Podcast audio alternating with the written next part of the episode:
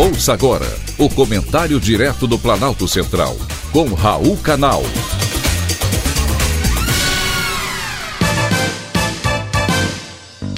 Queridos ouvintes e atentos escutantes, assunto de hoje é o lado bom do mau humor.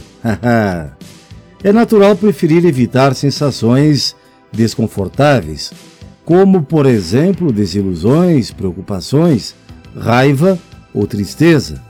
Porém, recentes pesquisas sustentam a ideia de que elas podem ser boas e atender a propósitos úteis, sim, propósitos úteis nas nossas vidas. Quando aprendemos a observar essa importância e aceitar esses sentimentos, sem julgamento, podemos ter melhor saúde física e também mental.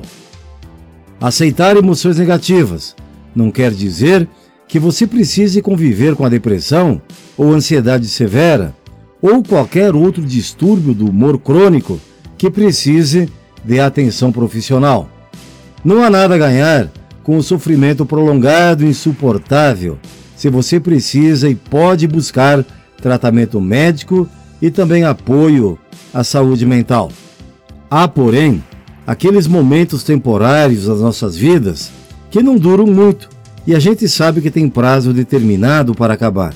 Esses sim podem ser úteis.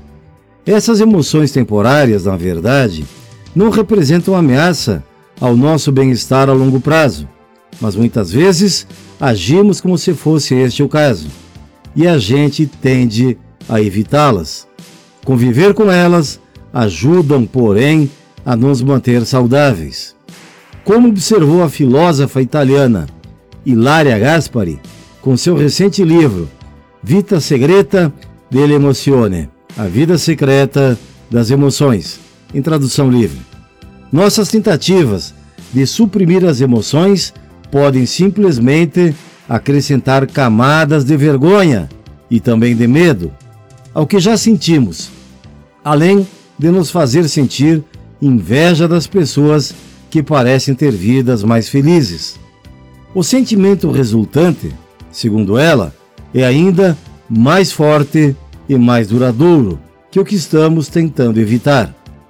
A filósofa Hilária Gaspari conta que levou muito tempo para entender que ser emotivo não significa ser instável ou desequilibrado, mas sim estar vivo, aberto e vulnerável às experiências do mundo. Diversos estudos científicos confirmam que a vergonha do humor pode ser prejudicial para o nosso bem-estar. As pessoas que se criticam por suas emoções têm maior probabilidade de relatar sintomas de depressão e também de ansiedade. Elas também apresentavam tendência a terem menor satisfação na vida e menos bem-estar psicológico. Porém, as pessoas que aceitavam seus pensamentos e sensações, sem considerá-los ruins ou inadequados, costumavam ter melhor saúde psicológica.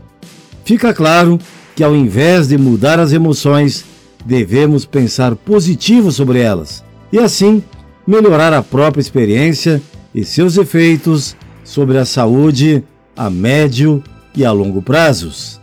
Foi um privilégio ter conversado com você.